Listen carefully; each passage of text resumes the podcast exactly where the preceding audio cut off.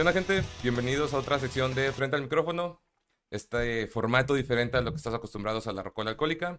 El día de hoy tenemos un invitado que al chile me emociona mucho tener aquí. El Gracias. señor Luiki Wiki. ¿Cómo Gracias, estás, mi canal. Muy bien, güey. Gracias por la invitación. Qué chingón que andamos acá. No, echando güey, qué chido, qué chido que aceptaste. Al chile me sorprendió que, mira, chingue su madre, voy a ver si dice que sí. Ah, cabrón, sí dijo que sí, güey. Ahora, No ahora- güey. ahora qué hago, güey.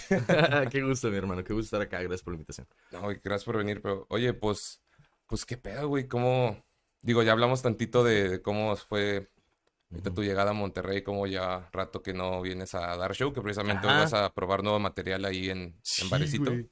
Sí, hoy en la noche en Barecito. ¿Cómo bueno, es? hoy que está grabando esto. ¿Esto cuándo sale? Pues en en una semana, En entonces, una semana. Ah, La semana pasada estuvo pasado el lance el show en Barecito, Rosa. Sí, vamos a, vamos a hacer como que viajeros en el tiempo, decir, tuvo, tuvo Estuvo bien, cabrón. madre, sí, güey. Sí, a huevo, todo el material nuevo pegó como, como padrastro, ¿no? ¿No es cierto? Puta, eso sería genial, güey. Eso sería lo mejor que jale todo el material. Oye, pero ¿cómo se siente? Pues ya tienes muchos años en la comedia, güey. ¿Todavía te da nervios como que probar material Sí, nuevo y todo, güey? Sí, me caga, güey. O sea, todavía. Mira, cuando es un show, a mí me gusta probar en los shows, shows. O sea, ya cada show trato de meter un chistecillo, dos nuevos para ir calando y moviendo y quitando cosas, ¿no? Pero luego hay estos shows que son exclusivamente de probar material que. El 80, 90% de lo que se dice en el show es nuevo y el otro día son dos, tres cosillas que, Improvisadas. que, sigo usando. No, no, no, de, rutinas que ya traigo. Eh, pero muy leve, güey. Son una o dos rutinas viejas que sigo usando nada más porque para mantener ahí el ritmo y porque a mí me gustan. Ya. Pero la mayoría es nuevo. Entonces, eso sí me estresan, güey, porque chingado, tengo que acomodar todo. Me subo con la libretita al escenario y, o sea, es, es una onda de práctica muy sea, difícil de hacer. güey. O sea, sí es como algo parecido a cuando vas a exponer y, y tienes la cartulina ahí porque no te aprendiste todo, o, o Eh, cómo- sí, cómo es? sí, más o menos, pero sin cartulina, o sea, con una, con puras hojas, sin dibujos ni nada, con puros, puros bullets. Con la libretita así tipo de las pistas de Blue, ¿no? De que Ándale, güey, un, un un chiste. Moleskine chiquito. Sí, güey, entonces pues a ver qué tal sale, la neta. Confío en que va a salir chido, he estado dándole vueltas a algo, algo del material, pero pues es difícil probarlo todo de corrido. Digo, a veces me acuerdo de una rutina nueva que quiero estar calando y tal, y pues la viento en medio de todo lo demás que ya me sé de memoria, no es tan difícil. Pero acá son siete, ocho rutinas nuevas que, uy, güey, o sea, tengo que ver qué pedo. No, y aparte como que aunque ya estés acostumbrado a hacer algo, siempre está esa posibilidad de que te desacostumbras, como alguien que toque guitarra, que es como que, güey, llevo tocando esta canción 10 años, no te exenta de que la puedas, Sí, exacto. la puedes regar en algún momento. Digo, te recuperas, pero pues eh, está la posibilidad de que haya un desliz por ahí. ¿Y y cómo, exactamente. ¿y cómo se siente seguir tratando, digo, escribiendo como que material nuevo? O sea, porque pues Mm. hay muchos comediantes que de repente ya se...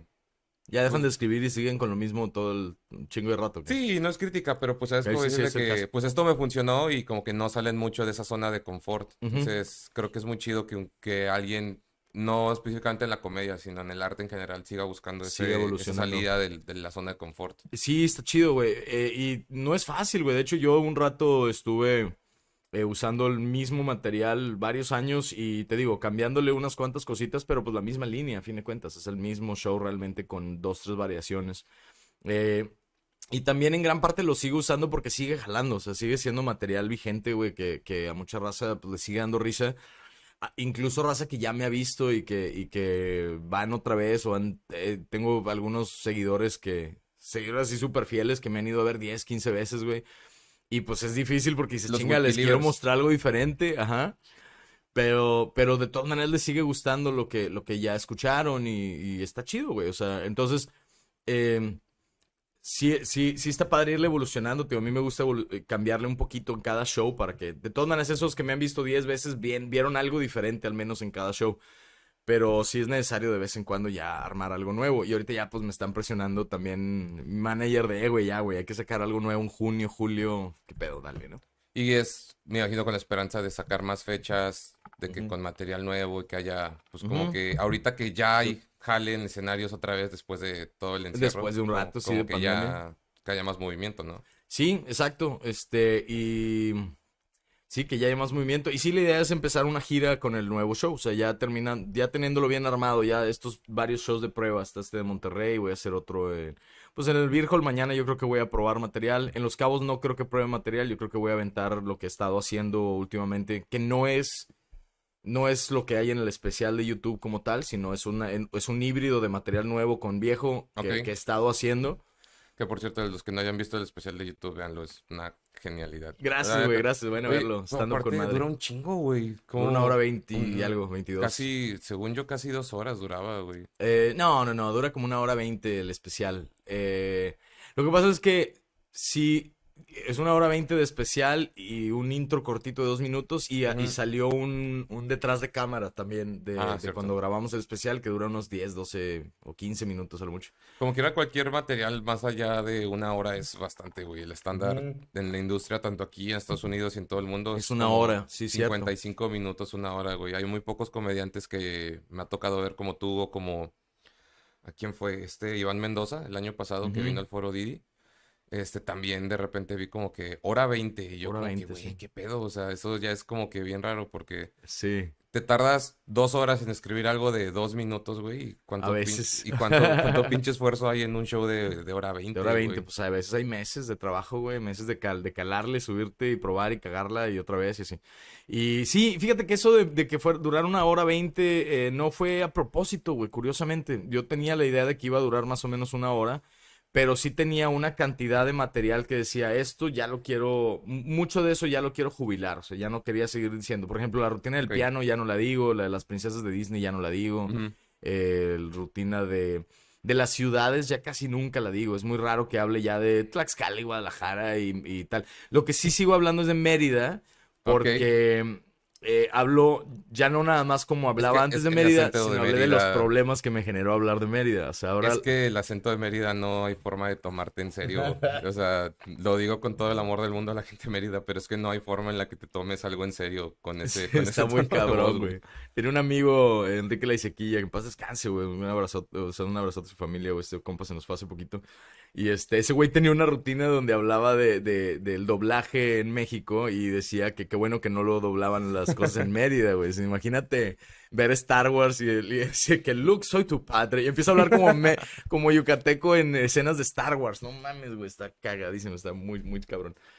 Y este, pero sí, es que, está- es que el acento te permite jugar mucho, güey, el acento de Mérida. o sea, vuelve muy, muy cómico muchas cosas. No, en sí los acentos en generales de todos lados, pues también tienes tu rutina de los, como que los diferentes acentos chilangos. Sí, de acentos chilangos, que, Que son- tampoco la uso muy seguido. O sea, la, la acabo usando ya como último recurso en algunos lugares, ya nada más para rellenar o cerrar el show. y- So- y, y porque me la siguen pidiendo para el pedo. Y sobre todo yo creo que aquí en lugares más del norte que pues está esa como que esa guerra implícita entre el centro Entre y el chilango y, regio. Yo nunca he entendido esa, esa como que, que lucha. Y- Sí. Y, a lo mejor ahí puedes como que simpatizar un poco con, conmigo porque pues tú eres un regio que se fue a vivir allá Simón. Y yo, yo de hecho soy de allá, de Ciudad de México, güey. Yo Ah, no, sé, mames, no y- sabía que eres de allá, güey. No sabía Sí, pues es que no parece porque no tengo el, El acento el acento, lo que estamos diciendo. Pero ¿Cuánto llevo tiempo llevas acá, güey? 11 años, güey. Ah, sí, pues Entonces ya... Ya adoptado regio. Fíjate que antes yo decía de que no, güey, no soy adoptado regio, ¿cómo crees? Y luego me tocó ir a un show de este, ¿de quién era? De este Marco Polo, Ujú. con su personaje del, del senador. Ajá. Y eran puros chistes de...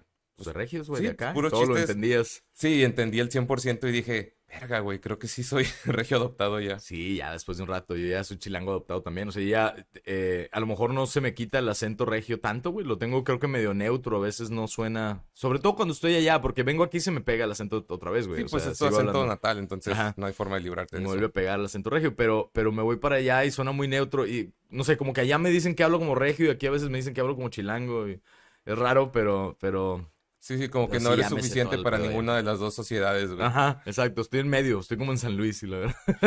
en medio de Sí, a huevo. Monterrey y Ciudad de Eh, México. Es como nosotros que llegamos a grabar el podcast con varios invitados, siempre hacemos la comparativa de, digo, está de más decir que somos como que muy fans de música, pues a lo mejor un poco más pesada, Ujú. Pero es como esa comparativa de que, güey, soy muy fresa para mis amigos, este, trus, y muy true para mis amigos fresa, entonces como que no pertenezco a ningún lado y tienes una Uno ni crisis de identidad muy cabrona. A lo, Sí. a lo mejor así pasa con de que no soy suficientemente regio ni suficientemente chilango, Sí, güey. ¿verdad, güey? Te quedas en un, en un limbo ahí de, de entre uno y otro. Pero, Interesante, güey. Está chido porque como que puedes convivir con, con ambos grupos sin pedos y. Y no te, no te aíslas, porque siento que eso hace mucha gente, como que no, yo nada más me junto con, con esta raza y ya, y como que dices, güey. Y pues todo lo demás lo repele, ¿no? sí, como que le quitas la diversión a la vida un poquito. Un poco, sí. Oye, de las cosas que has hablado, así como que en especiales y rutinas y todo ese pedo, a mí me llama la atención que pues estudiaste, estudiaste piano, ¿no? Música. Ah, estudié música un rato. ¿En, en dónde estudiaste? Aquí en Monterrey, en la Carmen Romano, en la escuela de danza y música de Monterrey. Sí, sí, sí. Yo también estuve ahí, güey, por eso, por, eso, por eso me llama la atención, pero... Qué cabrón, qué maestros te tocan. Yo no sé si sigan los mismos maestros, güey. Yo tomé esto hace casi veintitantos años. Estaba Sergei Tibets, que daba contrapunto y, solfeo. Y Yo llegué hasta, hasta segundo año. Ajá. Porque por una decisión estúpida de pasar más tiempo con una exnovia, me cambié de carrera, güey. Sí, es que coger es muy rico, güey. Y uno, dice, no, está más chido que la música. No, ahí ni cogíamos, güey. Eso era lo que... No, no, no, no, no. Te digo, pues, tenía, tenía 19, güey. No, no hay mucha este, lógica en tus acciones. Pero de maestros me tocó este Boris. Boris. ¿Te acuerdas? Boris. Creo que era checo, no me acuerdo. Este, el maestro Patricio. Patricio, sí, güey. Ese yo no lo, yo lo conocí, pero no me tocó, eh, o sea, realmente no conviví mucho con el maestro Patricio. Me tocaban otras, otras. Tengo que yo estaba más bien con Tibets, güey, que también era como, creo que estaba ahí a la par, pero no estoy seguro, güey. Pues si llegaste a contrapunto, me hace, me hace. Es que me tocó con Tibets contrapunto. Y no, me refiero a que con... si es contrapunto ya esté como que eso es como para cuarto, quinto año, ¿no? Yo hice cuatro años, entre uno de propedéutico y cuatro. Sí, no, pues sí llegaste mucho más lejos que yo. Y ya de ahí me salí, que tampoco hice la maestría ni mi titulé realmente, porque pues te tienes que asentar ocho años, güey, al chile no es que lo que nadie sabe en la carrera de música es que dura un chingo y pues, casi, como, casi nadie acaba, güey. Ajá, sí, exacto, de mi generación entramos Nada más de piano, porque yo estaba en piano, habían otros instrumentos, habían guitarristas, violinistas. ¿Estás de acuerdo que los que más abundan son guitarristas y pianistas, y, y ya los demás son como que los raros de la clase, güey. Sí, unos cuantos ahí que tocan cello, que tocan eh, violines o lo que sea, trompeta había uno. Bueno, había un chavito que, pero no, no había clases de trompeta en la Carmen en ese entonces, pero él tocaba la trompeta, era un, gran músico, güey. No me acuerdo cómo se llama el bot. Pero, este, me acuerdo que, que que de, de esa generación, güey, éramos como ciento... ¿Qué será? Unos 170 alumnos en esa generación, en, en, tres, clases, tres clases, tres grupos de, de propedéutico del mismo año. Y ya para cuando el primer año son de que 50, un pedazo Sí, sí, claro. Se van bajando. El segundo año ya eran menos de, la, de una cuarta parte y tal. Solo una alumna de toda esa generación terminó la, la maestría de piano. Se llamaba Andrea, pero no me acuerdo el apellido de ella. Andrea algo. Esto fue del 2000... No, del no... Sí, como del, del 99-2000 al 2008 ella yo creo que se graduó, güey. Es que es un, chingo, de tiempo, güey. O sea, nadie saca que después de medicina, música es de que la, que más chinga conlleva. Carreras largas, claro. No, y, para maestría, pues. Sí, no, en general acabarla, pues son ocho años nada más para el.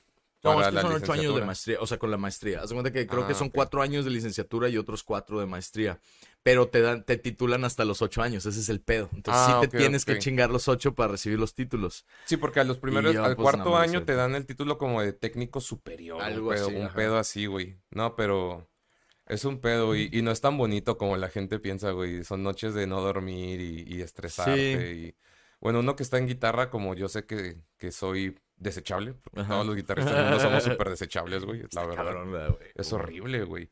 O sea, está padre. durante el episodio o no? Sí, sí, tú dale, güey. Es un cenicero aquí. A ver, vamos a hacer una pausa para. No, pero bueno, perdón. acá, o sea. Ah, bueno, no, no, no. dale, dale. Esta parte la corto, güey. Va, ahí. Bueno, la cortes. Aquí andamos otra vez. Ah, bueno, pues a, a, petición popular no se, no se, no se va a cortar. no, como quieras, pero yo digo que no es necesario, güey. Luego también es. Yo tenía, bueno, es que yo soy de la, de la, de la escuela, yo hice algunos, algunos podcasts, güey, y era de la escuela de... Pues, Así como salga. Como claro, que la raza vea la realidad que hay acá en el, en el episodio, ¿no? O sea... Bueno, por ejemplo, en el de desde el tercer piso sí cortaban varias veces por la lluvia, güey. Sí, por lluvia, güey. O... Bueno, ahí también ya teníamos este, unos realizadores. Estaban Liz y Román, que son, güey, tú viste las correcciones de audio, iluminación, el, todo, digo, las correcciones de, de, de imagen, perdón.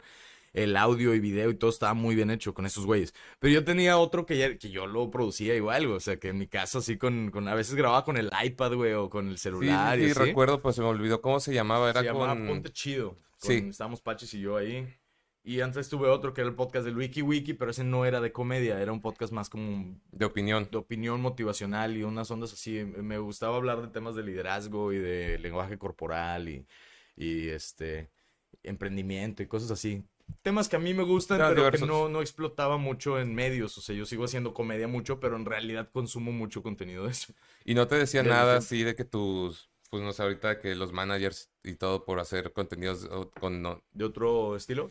no tanto de otro estilo, sino como que pues ya ves que en algunos lados de que el- la opinión personal del manager es que Sí. no, güey, no digas esto porque puede afectar la imagen o, o cosas así. O sea, ¿no, Sí. no había pedo con eso? O... No, y ¿O te la neta es que también es uno, uno decide si hay pedo o no. O sea, porque también te pueden dar sugerencias y la chingada y, y tú puedes decidir, ok, te, te agradezco la sugerencia, pero de todas maneras yo decido qué hago porque pues, es mi carrera a fin de cuentas. Claro. Entiendo que hay un manager que me ayuda a moverme a mí, pero la idea es que me ayude a mover a mí como a, a lo que yo soy, güey, mi producto. No generar otro producto que no eres para venderlo porque eventualmente lo acabas resintiendo. Tú no eres lo que se está vendiendo, ¿me explico? Claro. Que también me pasó al principio, o sea, con, con el estilo de comedia sobre todo. Al principio hacía comedia un poquito más oscura, un poquito de comedia más... Era más... Era diferente, güey. Un poquito más pesada, por así decirlo. Más pesada, un poquito más vulgar incluso, güey. O sea, metía chistes más sexosos, más, este, albures y madres así. Y yo decía, pues yo los usaba porque, pues veía que jalaban y todo, pero en realidad a mí no me gustaban tanto. Y de repente un día dije, pues a la verga, voy a contar lo que a mí me da risa, güey. O sea, eso no me da tanta risa, la neta. Y otras Sí, mejores como que lo hacías por el público más que por ti. Ajá. Y, y, y lamentablemente sí me afectó, güey, porque me hice los primeros años, los primeros dos, tres años, me hice de un público que buscaba ese contenido, que le gustaba el albur y, la, y, y el humor negro y tal. Y cuando Y cambiaste cuando de lo estilo, cambié, pues, pues, no sí resentí gustó. el putazo. Ya la raza me dejó de seguir muchos de los que ya me seguían. Empecé a cambiar de fanbase y tuve que empezar desde, desde no de cero, pero sí de un porcentaje bajo otra vez. Y, y eso fue por no hacer lo que yo, no, no ser fiel a lo que a mí me gustaba desde un principio, que ese fue mi error, güey, en realidad. Sí, pues como hay mucha gente, por ejemplo, en, sin decir nombres, este, marcas específico, pero pues sí es bien sabido que, por ejemplo, mucha raza de, de bandas de norteño o cosas así, especialmente aquí en el norte, güey, Claro, Son de que rockeros, me- güey. son de que metaleros a morir y todo y ya están de que, pues no diría condenados, pero sí están, co- sí están como que ya comprometidos 100% al sombrero, las botas y el acordeón, güey, y así, Sí, y claro, así que es quedó, lo que güey. te da lana y, y está bien, o sea, porque también uno entiende que, pues, a fin de cuentas, el, el, el- Es jale. hay chamba, sí, o sea, pero sí es bueno tener de todas maneras tu proyecto que, que aparte, güey, aunque ese no tenga ninguna lana y vayas sacando lana de tu proyecto de cumbias para seguir alimentando el que te gusta hacer, eventualmente el que te gusta va a despegar, güey. O Sí, sea, o, a lo hay- mejor, hay o a lo mejor no, güey. O sea, hay artistas que tienen sus proyectos alternos que no, que no pegan tanto, pero Sí. pues eso los mantiene como que ocupados o cuerdos Sí, y también. evitan que se ciclen y ya con eso son felices, güey. Claro, también. Hay una banda que a mí me gusta mucho que, que se llama The Damn Things y está bien raro, güey, porque son miembros de tres bandas. Son miembros de Every Time I Die, que ya no existe, la banda, de Anthrax y, pesadón ah, acá. sí, sí, sí, y Fall Out Boy. Entonces, Órale, Fallout Boy. Ajá, entonces dices que, que, Medio pues como que acá, pop, rock, punk. rock indie punk, ¿no? Ajá, Era entonces dices como que a ver es thrash metal con, con estos güeyes, con Every Time I Die, que son como que hardcore. O sea, sí Sí, son muy hardcore, muy gutural, todo el pedo. Y dices de que, güey, qué pedo, no, no saco de dónde salió esta combinación. Y Claro. escuchas los discos y al día de hoy es de mis discos favoritos en cabrón, toda güey. la existencia, güey. Está cabrón como luego hay bandas que sacan, este, o grupos que hacen sus bandas alternas y que tienen un, un sonido totalmente diferente y, y justo con integrantes de otras bandas, güey. Cuando salió Queens of the Stone Age, güey, que tenía un pinche mezcolanza de todos lados, güey, este... Había otra que no me acuerdo ahorita cómo se llama, güey. También era un nombre así... Eh, ah, De bandas, dime, dame pistas, güey. Yo te, yo te voy ayudando, güey. Estoy seguro que podemos descifrarlo sin pedos, güey. no sé, pero por ejemplo Tom Morello también andaba para todos lados, güey. Este, Rage Against the Machine y luego se, se fue a... Audioslave y ahorita los, Audioslave los, ay, ¿cómo se Los llamaban? güeyes de Blur ahora con gorilas, bueno, también que cambiaron. El de Blur se fue a gorilas. Tom Morello a tenía otro, tiene otro que ahorita se me olvidó. Los, ah, los Prophets of Rage, que está bastante Prophets of interesante. Rage. Digo que la mayoría son covers de, de Rage Against the Machine, Sí, pero, claro. Pero está raro por la temática que tienen del, vocalista usando un turbante y todo el pedo. y Te quedas de que, ah, Sí, cabrón. está locochón, güey. Y había o- esa otra, no me acuerdo ahorita cómo se llama. Era algo. No era. Es que. Lo confundo con Alice in Chains por la, la palabra de Alice, pero había otra cosa. Eh, No era Alice in Chains, era otra madre y era así varias palabras. Bueno, ya me acordaré al rato y te lo paso. después nos acordamos y lo, ponemos en la sí. recomendación semanal, güey, que Sí. es otra sección que luego grabamos. Este, güey, pero volviendo al tema de, de lo de la música, güey, o sea, de estudiar música, yo siento que, bueno, mínimo de mi lado, siento que es muy raro como que compartir ese escenario de Sí. empezar estudiando música y ahora, Y luego irme a la comedia. sí. más, más que la comedia, a los, a los medios, ¿no? Pero no, no como que usando un instrumento como tu, como tu... No como mi principal Ajá, este, como tu fuente principal. de trabajo como tal. Entonces, en tu caso, ¿cómo fue esa, esa Eh, transición, güey? Porque pues, sí es muy, sí está muy alejado el escenario de- del stand-up a, A la a música. comedia, Fíjate tal que no está tan alejado como te imaginarías, güey. Hay muchos, de hecho dicen por ahí que, se dice al menos allá en el grupo de, de banda en la, en la Ciudad de México que eh, los, los, muchos comediantes quieren hacer música, güey, y muchos músicos quieren ser comediantes. Es raro, o sea, pero como que al menos en el DF, güey, en ese grupo es, hay muchas similitudes. Sí he escuchado que muchos comediantes son, son, somos, o son, no, no Son- somos, porque yo todavía no empiezo, pero, Muy afín con la música, güey. o músicos frustrados, güey. Ajá, muchos, güey, cantan, güey, y así. En mi caso fue raro, güey, porque yo estudié música y yo no quería realmente estudiar música. Como que empecé, a- de, de niño empecé a tocar el piano a los dos años, tres, güey. Eh, un piano que tenía mi abuelita y me metieron a clases a los tres años. Y estuve desde los tres hasta los 19 estudiando en particulares y todo, y a los 14 ya entré a la Carmen, ¿no? Entonces no te gustaba tanto, era más como me metieron a clases y le voy a seguir. Me o- gustaba mucho al principio. Me dejó de gustar cuando ya quería salir a jugar, güey, o quería hacer pendejadas y no me dejaban por practicar. No, practica, practica. Ahí es cuando me cagó la madre. Como a los 10, de hecho, yo le decía a mis jefes, ya no quiero hacer música. O sea, ya estoy hasta el huevo de esto, güey, ya No. déjenme en paz. Y no, es que ya tienes cómo y por qué vas a desaprovechar y ya, ya vas bien Que no avanzado. desperdicies ese talento. Sí, pero en realidad el que quería ser músico era mi papá, güey. O sea, en realidad Ya. era un pedo de mi jefe, güey, ¿sabes? Entonces, eh, como que sí me gustaba la música, me gusta, ahorita me sigue gustando un chingo, pero más como pasatiempo, más como hobby. Tengo un piano en mi casa, bueno, un teclado eléctrico, no un piano eléctrico, Ah, pero lo uso para mí, güey, ¿no? Saco rolas que a mí me gustan, no practico partituras, no leo partituras ya desde hace años, güey, o sea, yo de... ¿Pero todavía te acuerdas o, o las No, sí, sí, sí. entiendes o, Mm. o ya de plano no? Porque es como hablar un idioma, güey. Ya, Usted sí lo las entiendo, ya. lo que no tengo es fluidez, güey, o sea... Ya, Ya no tengo la práctica de sentarme, poner una partitura y sacar una rola en... a primera vista, güey. Primera vista nunca pude, para ser sincero. O sea, eh, las, me sentaba, las sacaba a lo mejor en unos 15 10 minutos, ajá. Ok, va, va. lento 10 minutos, la volví a practicar otros 10 minutos, tal, a la tercera, cuarta vuelta ya le, ya le agarraba ritmo y sí podía así, güey. Ahorita no puedo hacer eso, o sea, ahorita te, puta, para sacar una rol por partituras, como ya no tengo la práctica de las armaduras y de las, de, de, de chingo de cosas, güey, pues ahora me, tar- me tardaría más en sacarlo.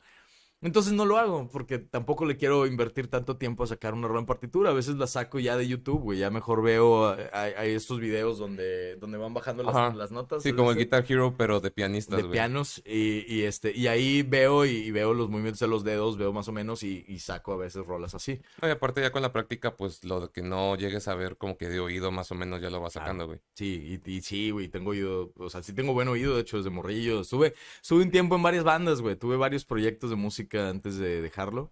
Lo dejé, dejé ¿De- la de música qué a los género 19. era, güey? Porque eso sí... Eran, eran entre rock, rock, pop, rock, rock, rock, eh, punk, güey, rock este, alternativo, indie y, y un rock ahí medio, medio como oldie, güey. ya, sonaba, sonaba parecido como un mashup entre, como entre los Beatles y los Enanos Verdes, güey, de alguna razón, bien raro. Ok, O sea, sí, esa combinación no me la, no me la esperaba, güey. Está, está y, y- inusual. y- y hice una, una música así con unos compas, güey, con Abel Torres, un guitarrista de ahí de la Carmen también, Carlos eh, Jaramillo, se apellidaba Carlos Jaramillo, que era, creo que nieto de, de- de un Jaramillo, compositor chingón, no me acuerdo ahorita el nombre. Este, y Nacho Acuña, que él sigue cantando, él es cantautor a la fecha y sigue haciendo cosas en redes sociales y así. Retomó hace poco, de hecho me lo, me lo topé hace unos cuantos años y el vato ya le había bajado mucho y empezamos a hablar acerca de cómo, pues, güey, también tiene que haber mucha estrategia en la música, no nada más es el amor al arte, tienes que tener estrategia para moverte, para eh, conseguir escenarios, hacer conectes, güey, socios comerciales, cosas así. Más que en la música, yo creo que en, en los medios en general, ¿no? Porque Sí. yo tengo. En el negocio, en cualquier negocio necesitas socios comerciales y buena estrategia, güey. Sí. Que jale. Incluso yo siento que ahora sí, pues tiene razón, no solo en, en el negocio, o sea, digo, pero no solo en el arte, sino en los negocios generales. Cualquier negocio. sí. Siempre van a decir de que es que con el esfuerzo lo vas a lograr, es como que no, güey. O sea, siempre es de que yo siento que es un, una parte, tu esfuerzo o tu talento, que, Sí. que la definición de talento es bien subjetiva, güey. Sí. Y, y tus conectes, güey. O sea, tus, Sí, tus se podría relaciones decir que es el güey. esfuerzo estratégico, el esfuerzo, o sea, que tengas un con, un, con un objetivo claro, es lo que te puede ayudar, porque puede- si, si, si, tu, si, si tu esfuerzo está únicamente en la música y tal, güey, puedes estar en tu casa, güey. Beethoven estuvo en su casa encerrado años y Claro. componiendo y nadie lo pelaba y nadie lo quería y era un cabrón desagradable y cochino y, y hasta que se murió, güey, fue que se, se, se conoció su música y se volvió famoso, pero realmente no aprovechó nada de eso en su vida. Sí, güey. O sea, tuvo que haber alguien que después de que muriera dijera que, oigan, escuchen lo que hizo este cabrón. Sí, encontraron Y- las partituras, alguien dijo, a ver, güey, léete este pedo, ¿qué tal? Las tocaron, dijeron, güey, estas piezas también vergas, güey, y se, y, y- y se le dio crédito, pero, pero realmente durante la vida el vato nunca tuvo una estrategia real, o sea, nunca, nunca fue sociable, güey, como tal, y ser sociable es, es lo más importante en la vida, güey. Si, si Sí, no es sociable, no pegas en ningún lado, güey. No, y aparte, sobre todo en este tipo de cosas que es como que, Sí. vato, aquí tienes que ser extrovertido, sí o sí. O sea, si en tu casa, si en tu casa quieres estar que sin hablarle a nadie y apagar el teléfono, date, pero por fuera es sonreírle a la raza, güey, y cotorrearte porque no sabes quién, Claro. quién te va a ayudar después, güey. Digo, O a quién puedes ayudar. Es que eh, luego, También, güey. luego también es, es muy importante cómo, cómo... Por eso voy a la onda de que es eh, de, de- de ser sociable, de ser una persona sociable, porque siendo sociable empiezas a, a ayudar a raza. Por ejemplo, ayer que hablaba con Pancho, ¿no? Pancho Locutor, Pancho Blanco, un amigo. un saludo a Pancho. Un saludote, mi carnal. Y este, y estábamos ahí hablando de, de, em, de justo de cómo uno se va haciendo de conectes y de, y de, de una red de trabajo, ¿no? Con, con gente con la que compaginas, ¿no? Y entonces mucho, una cosa que teníamos muy en común es que ambos eh, siempre hemos ayudado, siempre hemos apoyado a raza que va empezando, güey.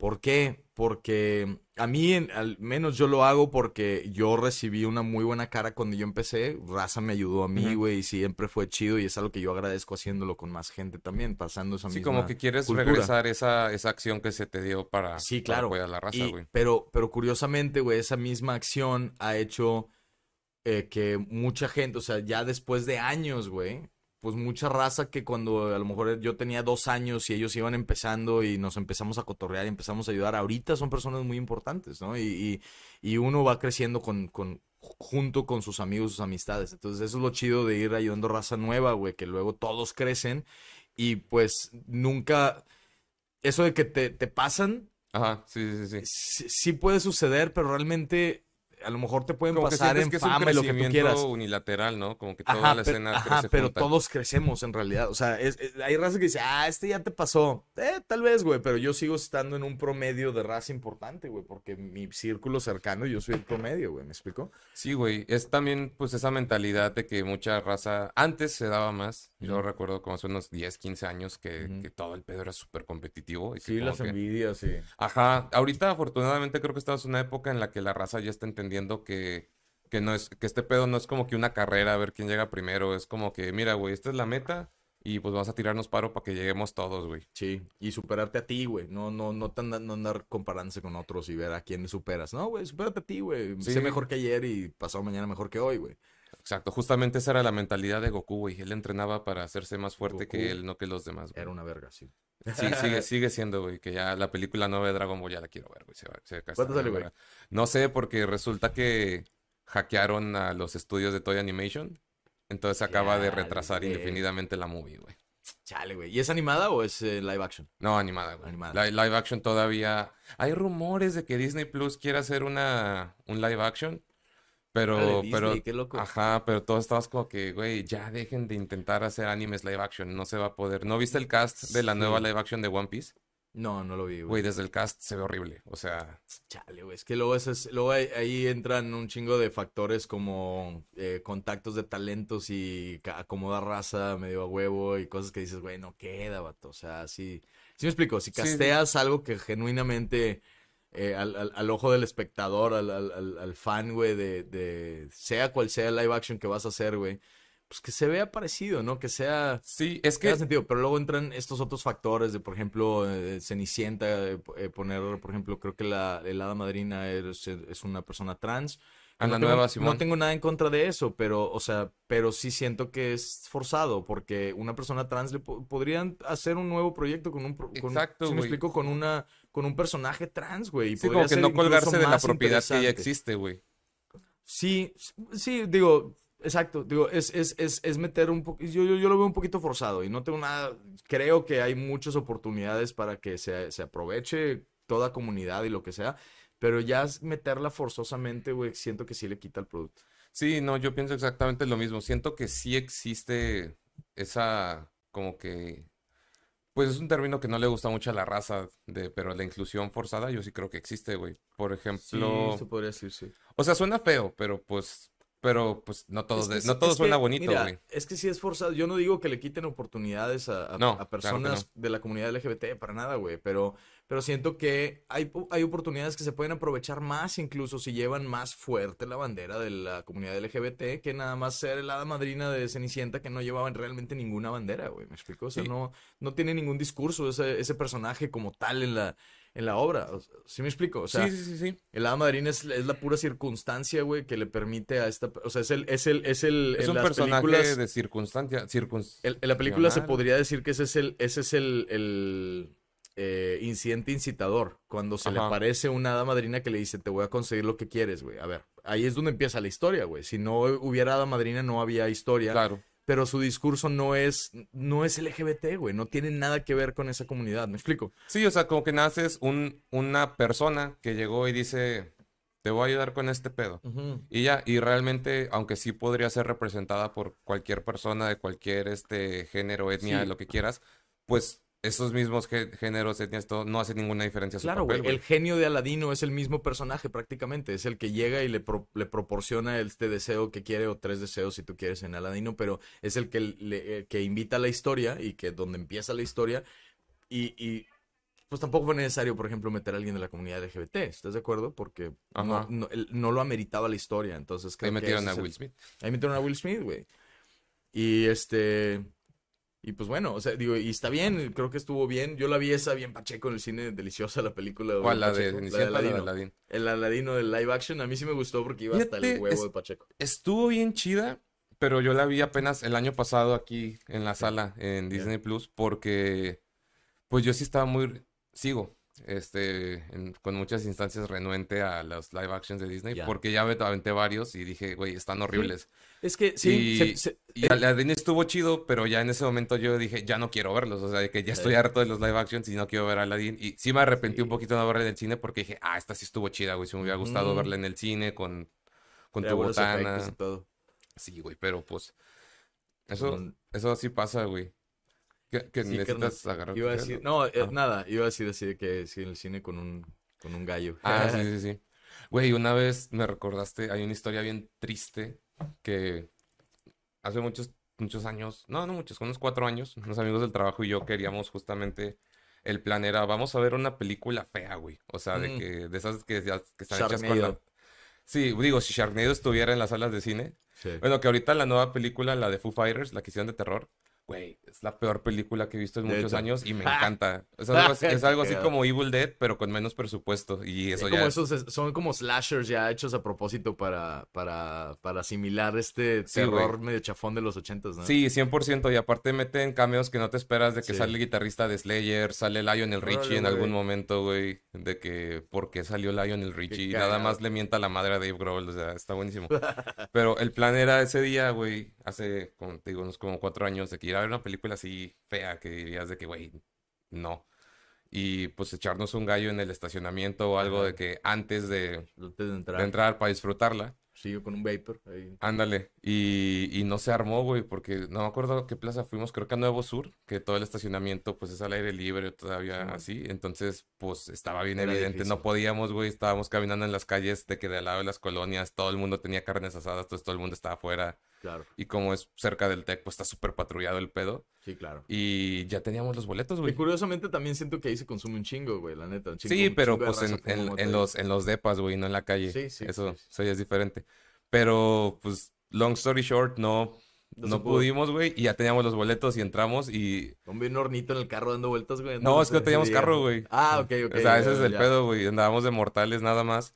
Y era una de las de, creo que era la última de, de actividad paranormal, Sí. que estaba horrible, güey. O sea, está- y pues estábamos completamente sobrios viéndola con esta jeta de que, güey, ¿por qué, por qué vine acá, güey? O sea, Claro. porque gasté mi tiempo, pero eh, así se aprende, güey. Bueno, primero a la casa de alguien, güey, y luego ya. Sí, vamos, pagué por dos horas de clima y, y- y palomitas. Sí, güey, pero pues es- esas mismas palomitas me hubieran salido en unas dos, tres caguamas y hubiera disfrutado más, ¿verdad? Y el chile. No, pero, oye, pero, a ver, espérate, volviendo al tema, estamos viendo cómo, cómo fue esa transición, güey, de, Ah. de estudiar música a la comedia, que dices que no está tan alejado, en- pero Sí, no está tan alejado el medio. cómo es el camino. sí, en, en mi caso yo estuve estudiando y dejé de estudiar música porque ya estaba hasta el huevo de la música, güey, ya no quería seguir estudiando. Yo ya, ya lo veía como verga, o sea, ya, ya esto era una tarea, güey, dije, chinga, ni, ni lo estoy disfrutando, yo creo que voy a acabar dando clases de piano y no quiero dar clases, o sea, no quiero acabar de maestro sin, sin demeritar la labor de los maestros. Sí, no es lo tuyo, mí nada más. latía. Y entonces, este, pues ya dejé de hacerlo, me metí a trabajar, güey, estuve jalando en call centers un, buen- un buen rato. Cuando tenía Como 16 todo buen joven de Monterrey, como güey. todo buen joven de Monterrey, güey, todo buen regio. 11 años, güey, en call centers, todos pinches lados.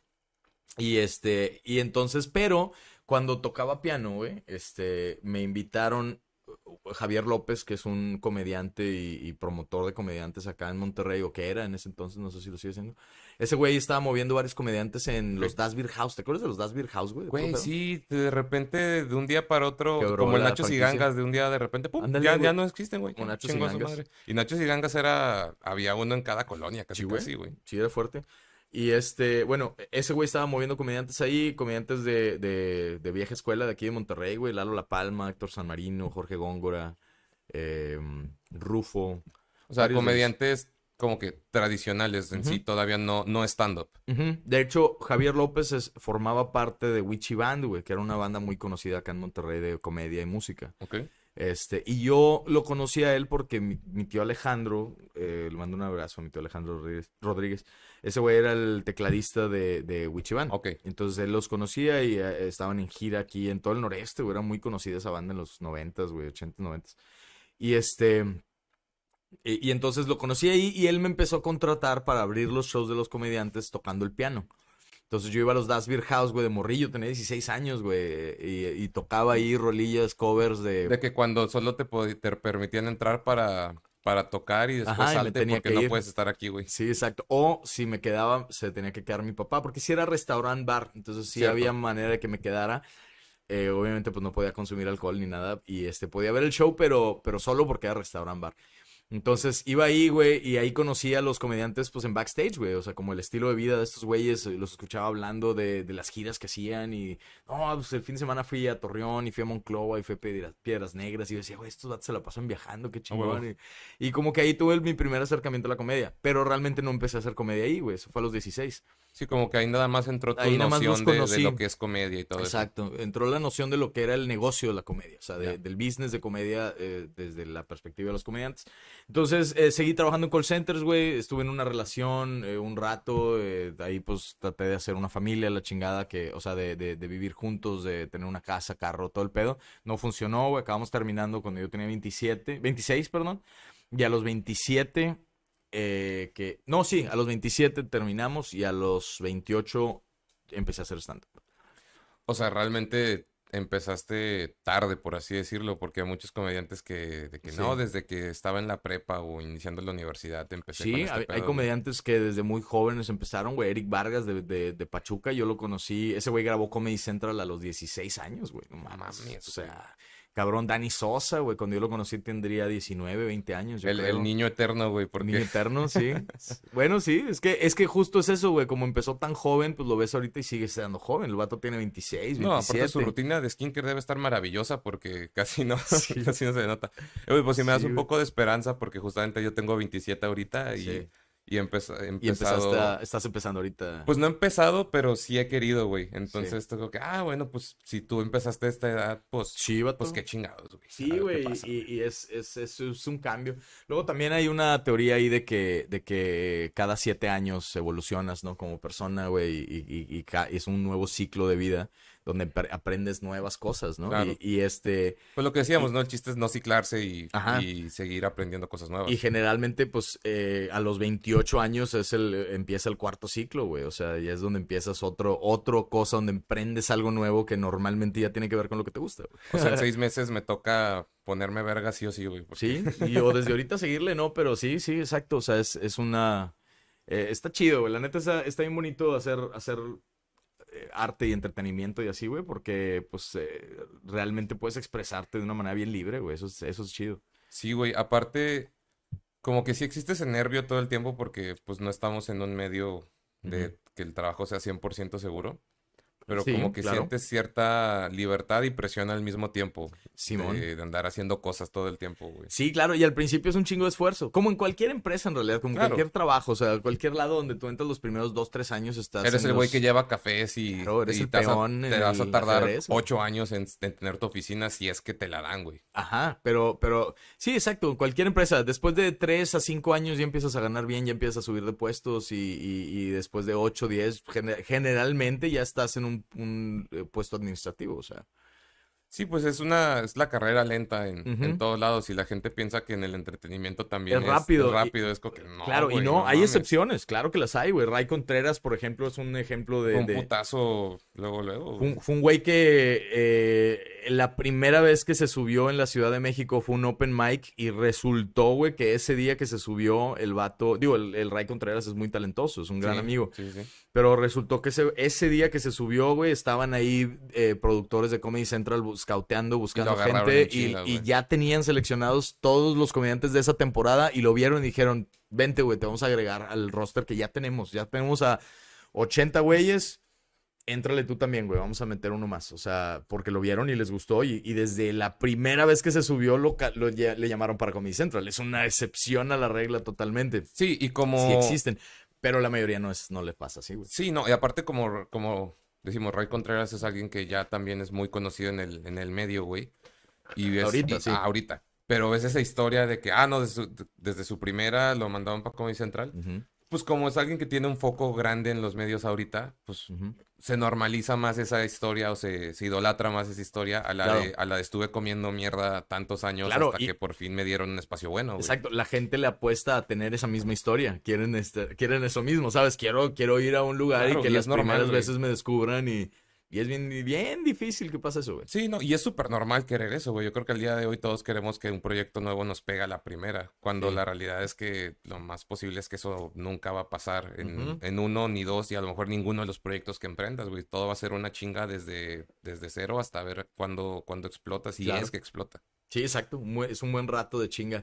Y de inversión, te, o le inviertes tiempo, le inviertes dinero, güey. A veces en cursos, a veces en Sí. pagar tu, tu propio consumo nada más en el lugar donde vas y te subes, güey. O sea, pero es, es inversión. Sí, de que cuánto me van a pagar, pues te dejamos las chaves a mitad de precio y tú que puta, güey. Pues, pues ya estoy aquí, güey, ya ni modo, o sea. Sí, y, y esos en algunos casos, digo, eh, nosotros eh, al, al- al tratar de hacer open mics y cosas así, lo que buscamos es que no siga, que no se siga perpetuando esa cultura de, de pues ven y súbete y te pago con consumo. Ajá. No, güey, el chamba es chamba, güey. Lo ideal es que se pague.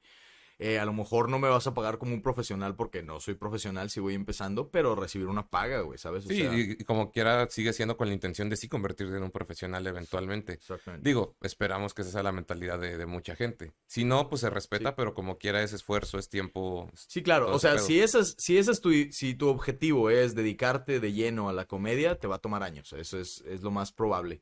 Es muy raro que no, que no te tengas que chutar todo ese camino de piedras al principio. güey. Sí, no, sobre todo en los medios, sobre todo en el norte del país, güey, que, que seguimos estando en una sociedad. Menos conservadora que antes. Eso sí, sí he visto un avance. Sí, pero sigue siendo bien mocho Monterrey. Sí, Todavía hace no. dos años cancelaron el Circo de los Horrores. o Y un show de, años, y un show de black metal ese mismo año, güey. Que ¿Un me show de dio, black metal también. me dio un vergo de risa. No me acuerdo qué banda era, güey, pero es que no sé, no sé, fue por una página de Facebook que tenía muchos seguidores, o sea, de alguna iglesia. Mm.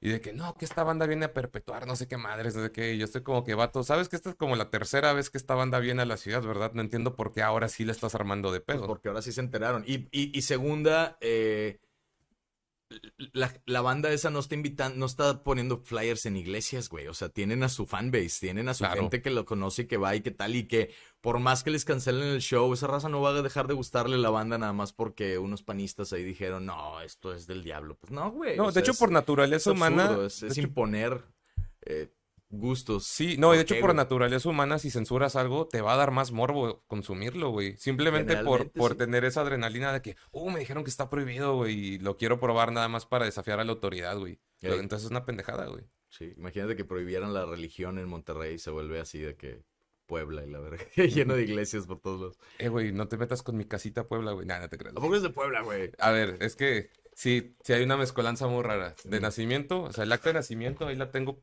por, por ahí en un folder, como Ciudad todo, como todo en adulto, Ciudad de México, güey.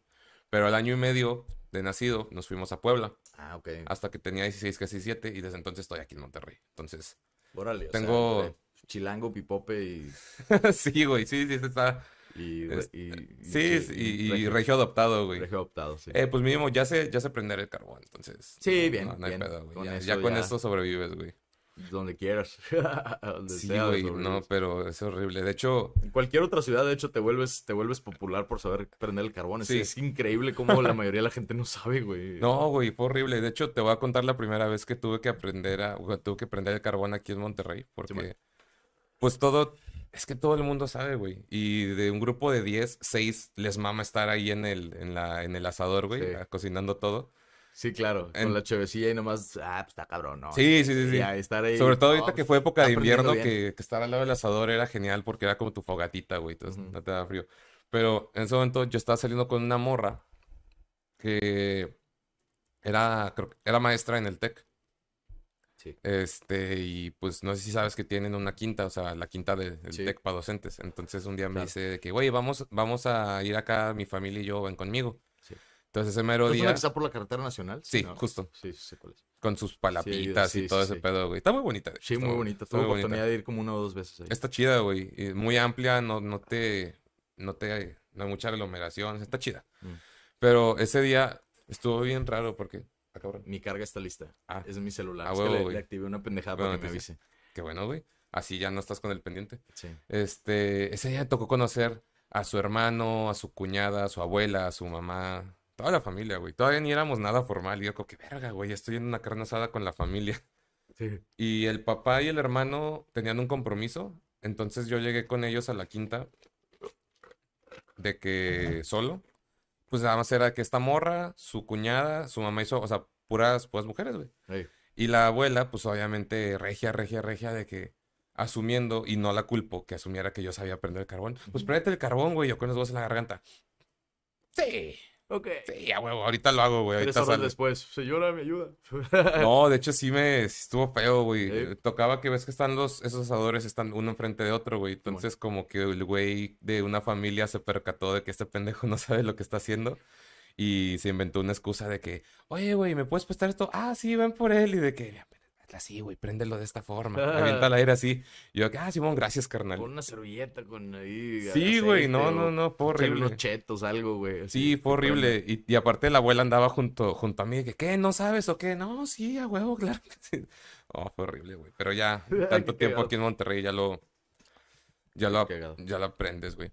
Oye, algo que me llamó la atención que estabas diciendo ahorita era de, de lo de que estudiar música, que eventualmente te ibas a, pues si seguías ahí, eventualmente ibas a terminar siendo maestro dando clases, de que no quiero hacer eso, pero Sí. pues sí das clases de stand-up, güey. Entonces, sí, pero eso sí entonces... me gusta, fíjate. sí Ajá, mama, pero, pero ¿cómo es ese cambio de que de esto sí?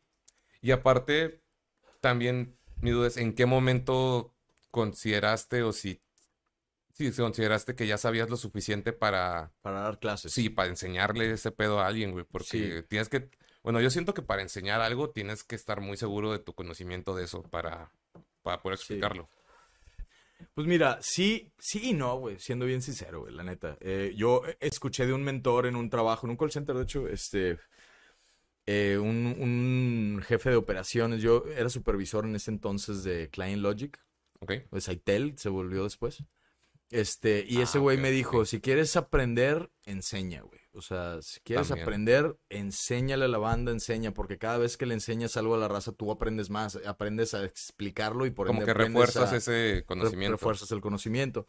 Entonces, y, y- y- y siempre tuve esa, esa, esa, siempre he tenido, siempre me ha acompañado esa frase eh, eh, para la cuestión de los cursos. Entonces, pero también hubo otro factor, güey. Antes de empezar a hacer stand-up, mi último trabajo en call center fue de capacitador. Estuve dando capacitación de, ventas, de servicio al cliente, de... Entonces como que ya estabas acostumbrado a, a enseñarle enseñar. algo a más personas. Sí, estuve, estuve trabajando en eso un poquito más de un año y medio de, de experiencia, dando clases, hablando en público y exponiendo temas, ¿no? Y, y- y usaba mucho la comedia, de hecho, en eso, eh, para, para, para que se entendiera bien lo que estaba haciendo.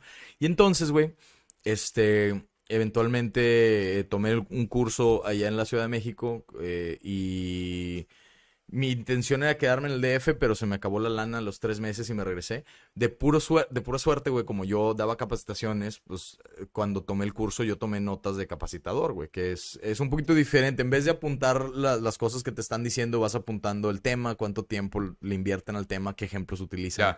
¿Sí me explico? O O sea, esto- yo estaba analizando la técnicas. clase, exacto. Yo estaba, yo estaba apuntando cómo se daba la clase eh, para yo poder, pues, repasarla mejor. La neta, yo lo hice por, para mí, no Sí, tanto para, para, explicar. para que se te quedara más Pero la- ya la sabía tomar mejores notas, ¿no? Entonces tomé notas del curso como para, para poder yo eh, replicarlo. Este, y estuve en la Ciudad de México unos meses cuando se me acabó la lana y conseguí chamba allá, güey. Conseguí igual en un call center, en, en Teletec. Y, pero el pedo, pues ya sabes, en los call centers, güey, los primeros horarios te ponen el peor horario, ¿no? O sea, entras Sí, de... sí, eres la carne de cañón y vete al, al Exacto, horario de, que sobra, la güey. noche, sí. Entonces me, me tocó un horario de 2 a 10 de la noche, de 2, no, de 3 a 11, perdón. 3 a 11 de la, 3 de la tarde a 11 de la noche con descanso los lunes, güey. Entonces era imposible subirme a micrófonos abiertos en el DF porque eran los miércoles, jueves, los shows eran en fin de semana. No había manera de que me pudiera subir. pues, A menos que hicieran un brunch de stand-up, no era posible, güey. Exactamente, güey. Que ahora ya existen esas cosas, güey. Sí, exacto. Ya me ha tocado dar shows a las 9 de la mañana, güey, en empresas y cosas así. o sea, Pues es no me acuerdo quién era, si era, no acuerdo si era este Ricardo Farril o, o, o Pérez, Ujú.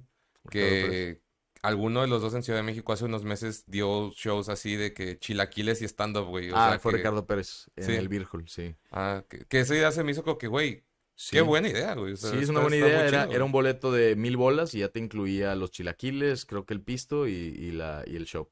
Sí, sí, y sí. está chido, güey. Era un Sí. lugar pequeño para 80 personas. Le mando un saludo al Tuti, este, que es el dueño de Virgol, El gran amigo. Virgol es acá, el casa del stand No, yo, yo te digo, Creo que el primer con- open mic en México se hizo en Virgol. Sí, güey, pues es que te digo que yo consumo muchos comediantes, tú y otros, y ya, ya sé, ya sé quién es Tuti, ya sé todo lo del Virgol, Claro. güey, o sea, es como que, güey, Carla, ya, un abrazote los dos. De- de- es que eso es lo raro de, de consumir tantas cosas en línea, güey, te sientes tan, como que esa distancia que hay entre la gente que, que ves, Ajá. la sientes mucho más corta, Sí, claro, claro y- que se y- corta. y- y yo siento que si, si voy a Virgol puedo, podría tener la confianza de, de hablarle de tú por tú a este güey, que, güey, ¿qué onda? ¿Cómo estás? Y está todo cerca que, güey, tú quién chingados eres, o sea. No, no, es bien chido el tuti, güey. Es, es- es raza. Pero bueno, eh, sí, güey. Entonces yo tomé ese curso y, y, y- y, pues no tenía horario chido. Entonces decidí regresarme a Monterrey. Entre, pues ya cuando tienes, tienes opciones, dices, a ver, esta es la realidad ahorita, güey. Estoy en un trabajo que no me va a permitir hacer esto, que es lo que amo hacer, güey. Entonces, Ajá. ¿qué otra alternativa tengo?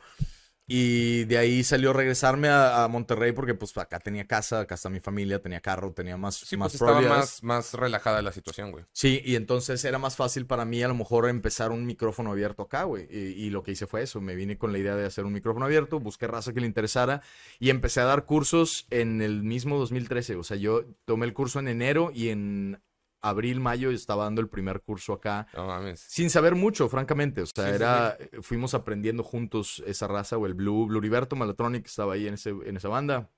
Chad Mac, Rodrigo de la Garza, güey, eh, Critter, Juan Leija.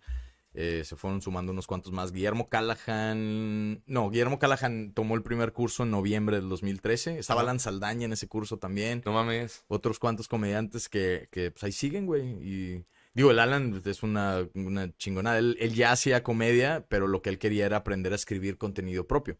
Y por Ya. eso tomó el curso. Entonces, el Alan ya se subió al unicornio y todo. Ya era un, ya era un, pinche capo. el Sí, güey, era pero- como el, el alumno sobrecalificado del Ándale. curso, ¿no? Está bien. Y así empecé, güey. Y entonces eh, dije, pues chingue su madre, güey. Y, y fui aprendiendo con los cursos, fui Pero- cambiando estrategia, güey. Pero o sea que realmente casi casi antes de que despegaras un poquito más haciendo comedia le estabas enseñando. Ujú. Ok, esa, o sea, como que el orden de las cosas se fue dando medio, medio revuelto. Aunque bueno, Sí, en este tipo de madres no hay un orden Pues es, de es huevo, tu propia estrategia. Mi estrategia fue volverme el contacto en Monterrey para los estandoperos de la Ciudad de México, güey, y empezar los, los espacios de, de- de micrófono aquí que no existían. Porque aquí ya habían bares de, lo- de comedia. Siempre estuve el unicornio desde los ochentas, güey. La casa Estaba- de Oscar Burgos. ya güey, estaba la Casa de Oscar. Burgos, ya existía el Merequetengue. eh, ya habían muchos bares, güey. Después de eso, El creo que Zafar, sí, ¿no? el Zagar. Zagar, perdón. El Zagar Bar. Ese se abrió después, ese tiene poco, tiene como unos cinco años, creo, el Ah, bar de cierto. Zagar. Tre- tres a cinco años. eh, pero, ah, es más, todavía no existían bares como el Navarretes, todavía no estaba la Comedia Bar, güey, todavía no estaba la Guasanga, todavía no existían esos, güey. No, que realmente era hay un de chingo de bares de comedia aquí en Monterrey y eso que casi todos los comediantes más conocidos están en el sur donde hay como cuatro bares en su ciudad y aquí hay como 20, güey. O sea, Sí, sí, está cabrón. Aquí hay mucha demanda de, de- de comedia y mucha oferta también, chingo de comediantes que pues, se suben y, y todo eso. Es otro, otro pedo totalmente. Pero así fue, güey, así empecé a dar cursos. O sea, dije sobre la necesidad de, de- de tener un espacio para subirme yo originalmente. O sea, yo, yo, necesi- yo quería hacerlo. No tenía las posibilidades en la Ciudad de México porque no, no se acomodó con el trabajo que conseguía allá. Entonces dije, pues me regreso acá, güey, y acá empiezo a hacer esta misma escena. Analicé cómo funcionaban los opens, me asesoré con raza de allá, güey, y les dije, ¿qué onda? Tírame paro y, y, sí.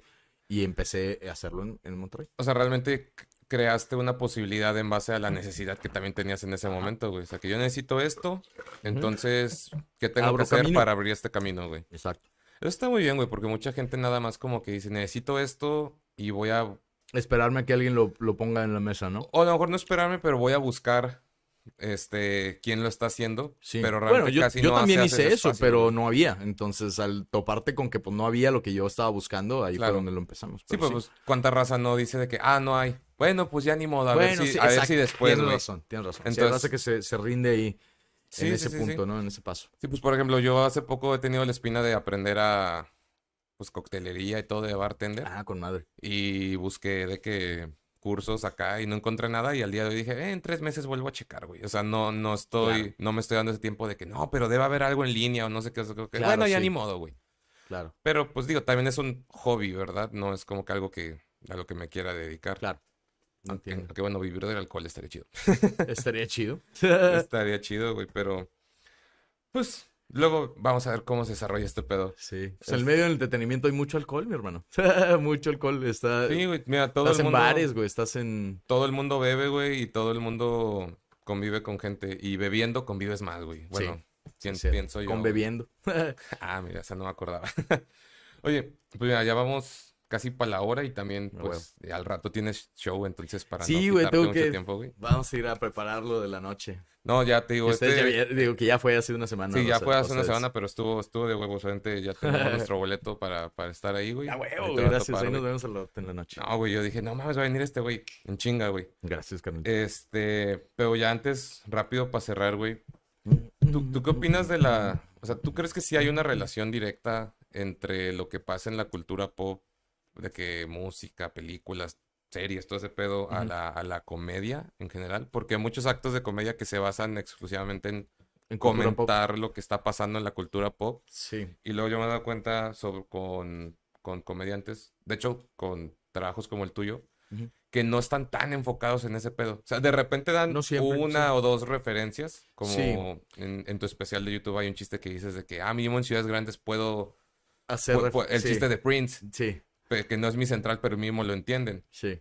Pero es eso, o sea, lo, lo comentas, y hay comediantes que se basan mucho en lo que está pasando. Entonces, ¿crees que, Sí. qué tanto crees que influye la cultura pop en, en la comedia, güey? Yo creo que influye mucho, pero es, es más bien el estilo del comediante. El, el comediante es el que decide de qué habla, se, se podría decir en el Claro. escenario. Entonces, sí influye mucho. Muchas, muchos chistes acaban este, con, con referencias eh, de Belinda, de Nodal, güey, de este, el Bester Gordillo, de política, ¿sabes? Cosas de política, cosas de, de, de, de cultura pop, güey, este, artistas, eh, puta, güey, Adame, güey, estuvo en escenarios un chingo, se estuvo hablando.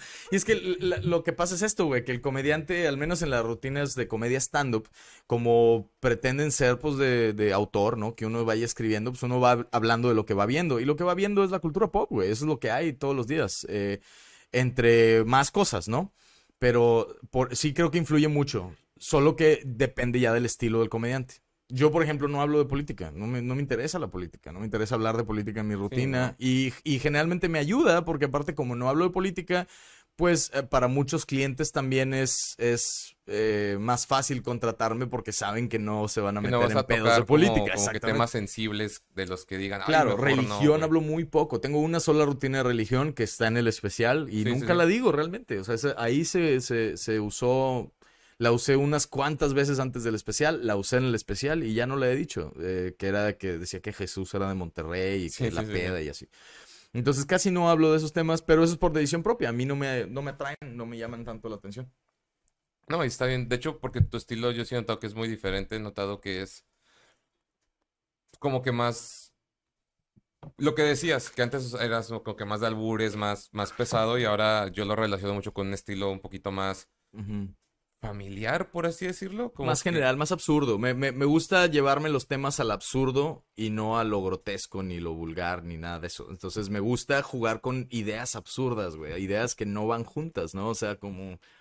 Eso es lo que me gusta. Entonces sí, sí. Y fíjate que yo no notaba que se estaba volviendo un estilo eso. Para mí yo estaba haciendo, Sí, pues, es lo algo que, a mí me da hacías y risa. eventualmente te acomodaste a eso y Ajá. dijiste de aquí soy. Y, y porque fue lo que a mí me gusta en realidad. O sea, yo hablo, yo salgo a compartir lo que a mí me da risa, güey, y esperando que haya gente que también le dé risa igual que a mí, güey, ¿no? Claro. Pero, pero es eso. Sí, es, es pura fe, güey, de ojalá se rían, güey. Sí, sí, es, eh, ojalá que compartan la misma visión que uno, ¿no? O sea, sale uno y habla de la pendejada que uno vio, güey, y Sí, a ver si les y- da risa igual. Y ahorita que ya tienes un público pues establecido, pues ya creo que ya es cada vez menos nervio porque ya saben, ya sabes qué dices, qué les gusta, ellos ya saben más o menos qué esperar y Más o menos, sí. pues más o menos. A mí lo que me llama mucho la atención, güey, y mm, si es una duda, es qué tanto, qué tanto le metes, como que, qué tanto esfuerzo le metes a, a varios de los remates que, que llegas a dar, güey, porque a mí lo que me llama mucho la atención de, de la comedia que tú das, güey es que no- ni aunque me hubiera puesto súper creativo, hubiera esperado un chingo de los remates Un que das, remate güey. así. O sea, es como que, güey, qué pedo, como el de... ¿Cuál chiste es el que me mamó? El de, es que no, es que nunca le puedo, no podía desabrochar el brasier de mi novia, no sé ni por qué me lo puse, No era sé qué como chingados que- me lo puse, güey, para empezar. Es un Güey, pedo. Güey, yo me mié de risa, güey. mi novia cuando está llorando se pone, se asoma por la Se pone ventana. a ver por la ventana, güey. Y horas, ¿no? Y, y ya, igual si se pone muy culero afuera, pues la dejo entrar, güey. Porque Güey, va ese- seria la casa. Ese, ese pedo fue como que un güey. No mames, en ningún momento me hubiera imaginado. O sea, ¿qué, qué- qué tanto esfuerzo? O sea, ¿lo piensas mucho o te sale así muy natural ya por práctica? ¿O cómo? Pues, eh, o sea, ¿qué tanto, qué tanta cuestión técnica hay detrás de eso, güey? Eh, hay un poco de cuestión técnica, pero van saliendo muchas cosas. Es que muchas cosas se nos ocurren. Todos, creo que todos tenemos sentido del humor, güey. Todo Claro. el mundo. Pero a veces eh, lo tenemos muy reprimido, muy escondido por miedo a que qué van a decir, que si, si no da risa, que si se ofenden, que si la chingada. Sobre todo ahorita que todos sí se nos- está sensible la raza, güey. Sí, pero, pero a todos se nos ocurren pendejadas, güey, todo el tiempo. O sea, e- esas pendejadas, algunos de esos chistes fueron cosas que ni siquiera se me ocurrieron a mí, güey. O sea, hay, hay remates que te dan otros comediantes, otros amigos. Sí, pues ta- tallereamos, güey. Yo tengo algunos remates de otros amigos muy buenos, güey, que me han pasado y ellos tienen algunos míos en sus rutinas y, y- y se, y se vuelve chido así. Entonces sí le das trabajo a tallerear. Uno, se, uno hace su mejor esfuerzo y después alguien te escucha y te dice, oye, güey, ¿cómo ves esta pendejada, güey? ¿No? Y dices, ah, no mames, está bien verga, déjame la uso. Y, y hay otros que mientras estás escribiendo, a veces se te ocurre primero el remate, güey. Y dices, güey, qué pendejada esto, y luego ya lo acomodas. Y, o sea, es, es, sí es chamba, sí es chamba, sí le das vueltas. Pero no siempre es tan lineal como decir, empecé el chiste y, y lo termino de una manera cabrona, ¿no? A veces te empiezas con la idea final, güey. Ya.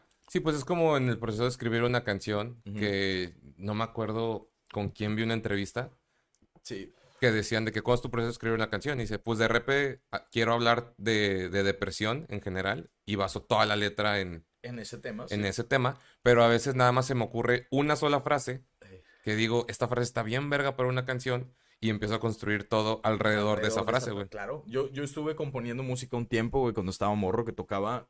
tengo unas rolas en SoundCloud y tuve una banda que se llamaba Game Over, que me gustaba un chingo la, la música con ellos.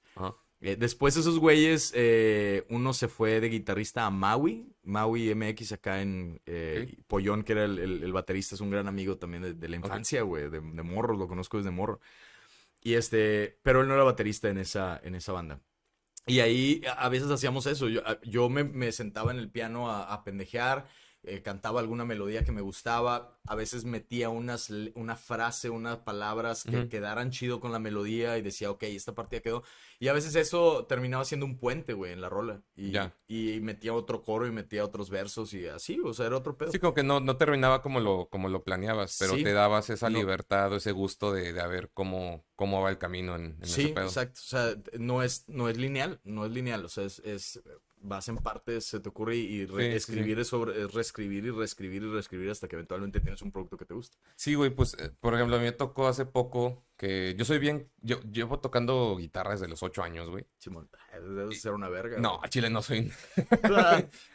yo sí estoy en esa maldición de. Llevo tomándome fotos con guitarras desde los ocho años. Nah, ya sé, para que piensen que toco. ya sé, güey, nada más. El güey de la guitarra acústica en la secundaria, güey. no, güey, pero la verdad, sí soy muy fan de la música, pero soy bien culo para escribir, güey. Nunca he escrito una canción propia. Bueno, solo una. Y solo una, solo en esa rola me paré en un estudio y la borramos, güey. O sea, nunca saca nada, pero apenas se me ocurrió. ¿La borraron, dijiste? Sí, se borró. ¿Por? Bueno, ah... ok, era una rola como que de... Pues sí, una rola de amor, ya sabes que cuando te sientes de la verga la música sale mejor. Y pues la escribí, gustó, tengo un amigo que es productor ahí en Puebla, le compartí la letra y la progresión de acordes que he hecho para la rola, le gustó y le dije, güey, pues estaría chido grabarla, ¿cuánto me cobras? Y me dice, al chile nada, güey, tú nada más cuando vengas a Puebla me dices. Y yo, ah, va. Y toda, toda, toda la rola estaba escrita en base a una, pues sí, a una morra con la que, pues, con la que estaba teniendo pedos. Grabamos la canción en el estudio y todo el pedo. Como a la semana, la morra me manda a la verga, güey. Ah, chale. Sí, no, fue horrible, güey. Y yo no le dije a este güey de que, güey, borra la canción. Pues nada, de que, pues me amarca, que, ¿cómo andas? No, pues la neta de la verga. ¿Por qué? ¿Qué pasó, güey? Pues esta morra ya me, mandó a la chingada y ya no jaló. Sí, de que ya mamó este pedo. Y él lo entendió como un de que, ah, bueno, entonces borro la rola. Y la borró, güey. O sea, el güey entendió que como ya había valido madre la situación con la morra, también la rola y todo. Y, ya, pues de ahí fue una rola que nunca quedó, güey. Y ya no me, acuerdo de la letra, la tengo guardada. Pero ya me acuerdo de la progresión de acordes que hice, ni ya, nada, o sea, esa rola ya murió. güey, porque luego, sí, sí, si no les, si no las plasmas en algún lado, sí se pierden, güey. Yo, yo tuve, yo compuse a lo mejor en un, en un lapso entre los 15 y los 18 años, tal vez compuse como unas 40 rolas, güey. Sí, a huevo. Y, y grabé unas 15, 16, y esas son las que quedaron, las demás ya no me acuerdo, güey, ya no sé. No, y, está en una libreta que probablemente ya se perdió, güey, o que ya reciclaron, ¿no? Algún pedacito, o sea, ya están perdidas en el tiempo. Sí. No, pero lo que te digo es que ahorita, aunque soy muy culo, ya, ya estoy decidiendo que sí quiero grabar una, que estoy... Dale, güey, sí, ahora hay más, muchísimas más probabilidades para grabar, o sea, es mucho más fácil ahora que, hace 20 años, güey. Quítate hace 20, hace 10, hace 10 años este pedo no, no sería posible, güey. o sea, ni de pedo. O sea, tendrías que haber ido a un estudio, aunque sea, aunque sea medio pinche el estudio, pero que alguien que te produjera bien este pedo. Y ahorita, pues mira, güey, son dos cámaras, la laptop, la interfaz. Las lámparas, exacto. sí, las lámparas de última tecnología que armamos aquí con papel china y focos LED. Muy buenas. Pero pues está bien, güey. No, pero esa rola que quiero grabar, güey, digo, parte de la idea de esa pinche frase de ya no quiero ser adulto, güey. Ya, renuncio. Sí, de que ya bájenme de este pedo, güey. Y toda la letra la basé en ese pedo. De que el puente, justamente, que es el que se me ocurrió, es como que una carta, o una lista de quejas. De por qué no te gusta ser adulto, güey. O sea, nada, escribo pendejadas de que me duele la rodilla, no le, no le entiendo los impuestos, ya no veo a mis amigos, güey, tengo más inseguridades que ahorros, o sea, pendejadas Claro, así, güey. tengo más Riopan que cualquier otra cosa en la casa. güey. No, fíjate que ahí estoy bendecido que no tengo Sí. ningún malestar físico, güey. Ay, qué bueno, güey. No, me da miedo, ¿Cuántos tienes, güey? 27. 27. Ah, sí, todavía no llegan. No, pero... eh, va, te llevan como siete años diciéndome lo mismo y me da... mi- Cada año me culean más, pero no, no ah, ha es- llegado, después de un rato. Yo, la neta, empecé ya a resentir así las, los desvelos y las pedas hasta los 35, yo creo. Tengo 30, casi Ya. 37, güey. Ya, ya. Pues a ver qué pasa. Al día de hoy no me da cruda, ni agruras, ni dolores de cabeza, migrañas. Nunca me ha dado, ni me dio varicela de niño, güey. Entonces, te digo que... Órale. No, me da miedo, güey. El El día que, el día que me pase algo, va a ser, siento que va a ser algo culero de que, ah, sí, güey, se te va a caer la piel, un pedo así, güey. La piel, a la vez. No, va a estar horrible, pero ya justo ya, Lepra. eh, ya Wow. subieron algunos casos en México, güey, del Neta. lepra. Sí, güey, la Verga. güey. Cu- Cuídense un chingo, raza. Pero ya para ahora sí despedir, güey, algún anuncio que quieras, que quieras dar, güey, que, que, que está pendiente. Digo, este momento ya, ya fue el, el- el show en el barecito Así y en, es. en ¿Este qué día salió? Este, pues ¿Qué exactamente en una semana, güey, que vendría siendo el 7 de... El 7. Hoy de estoy en Hermosillo, Sonora. Si andan en Hermosillo, Sonora y ven esto temprano y quieren jalarse, ahí voy a andar. Eh, después de eso tengo el 15 de abril en Oaxaca, es un evento a beneficio. Y el 29 de abril tengo show en Jalapa, Jalisco. No, Jalapa, Veracruz, perdón, me mamé Jalisco, güey, nada que ver, güey. De que costas Acabo de ir a diferentes, güey. Jalisco la semana pasada, fui a Guadalajara. Eh, bueno, Jalapa, Veracruz, perdón. El 29 de abril y el 30 de abril estoy en Querétaro, en la Caja Popular. Y de ahí mayo siguen saliendo cosas, sí. Está Así bien, que güey. si quieren darse la vuelta. Y, y- y lo de los cursos, güey, ando dando cursos, ando dando asesorías personalizadas. Eh, eso de los cursos, te digo que fue variando mucho, güey. Empecé dando cursos con lo que nos mostró Sofía en su curso, que principalmente eran estilos de stand-up y este, unas cuantas reglas, fórmulas, así como que es un- una premisa, remate y regla de tres. Eso era lo único que había en ese curso realmente. Eh, y, la motivación, que eso es parte de cada curso, ¿no? Pero luego, después empecé a dar un curso, un, un método propio, que ya no eran eh, fórmulas. Ajá. No me gustan las fórmulas, yo creo que las fórmulas te limitan a escribir de una cierta manera que no siempre es cómica, o entonces empecé a explorar bases de comedia, que eran herramientas que puedes utilizar en diferentes escenarios Ajá. y saber qué hacer con lo que tienes enfrente para generar comedia. Sí, como opciones de qué puedes usar, no ¿Qué cosas puedo que hacer? tengas que hacer. Exactamente, ¿no? Sí, exacto. ¿Qué opciones tengo más bien? Entonces, de, de X o Y cosa, habían cuatro o cinco opciones como herramientas. Y era, eh, eso facilitó el proceso para escribir. Si a alguien le interesa ver algo de eso, eso lo tengo en YouTube, porque ese curso ya no lo doy tal cual. Eh, ya no lo estoy dando así como tal. Ahorita ya lo evolucioné a otra cosa. Y ahorita me estoy enfocando mucho en, eh, en, en- las asesorías personalizadas van más de, de qué es, por qué se ríe la gente. Primero entender qué es la risa, qué es cómo es que se ríe la gente. Después qué es un chiste, qué es lo que estamos haciendo nosotros en el escenario para generar una risa. O cuando estamos en la peda con los compas y dices una pendejada y todo el mundo se ríe, qué es lo que está pasando ahí. Lo analizamos el chiste desde la perspectiva de un comediante y después empiezo a hablar acerca de cómo aterrizar rutinas, cómo, eh, cómo aprovechar tu estilo de humor propio para, para, para eh, para generar contenido, etcétera, etcétera. O sea, ya no, ya las bases las sigo mencionando en algunos casos, pero ya voy un poquito más allá, güey. la- Para que la gente desarrolle su propio estilo.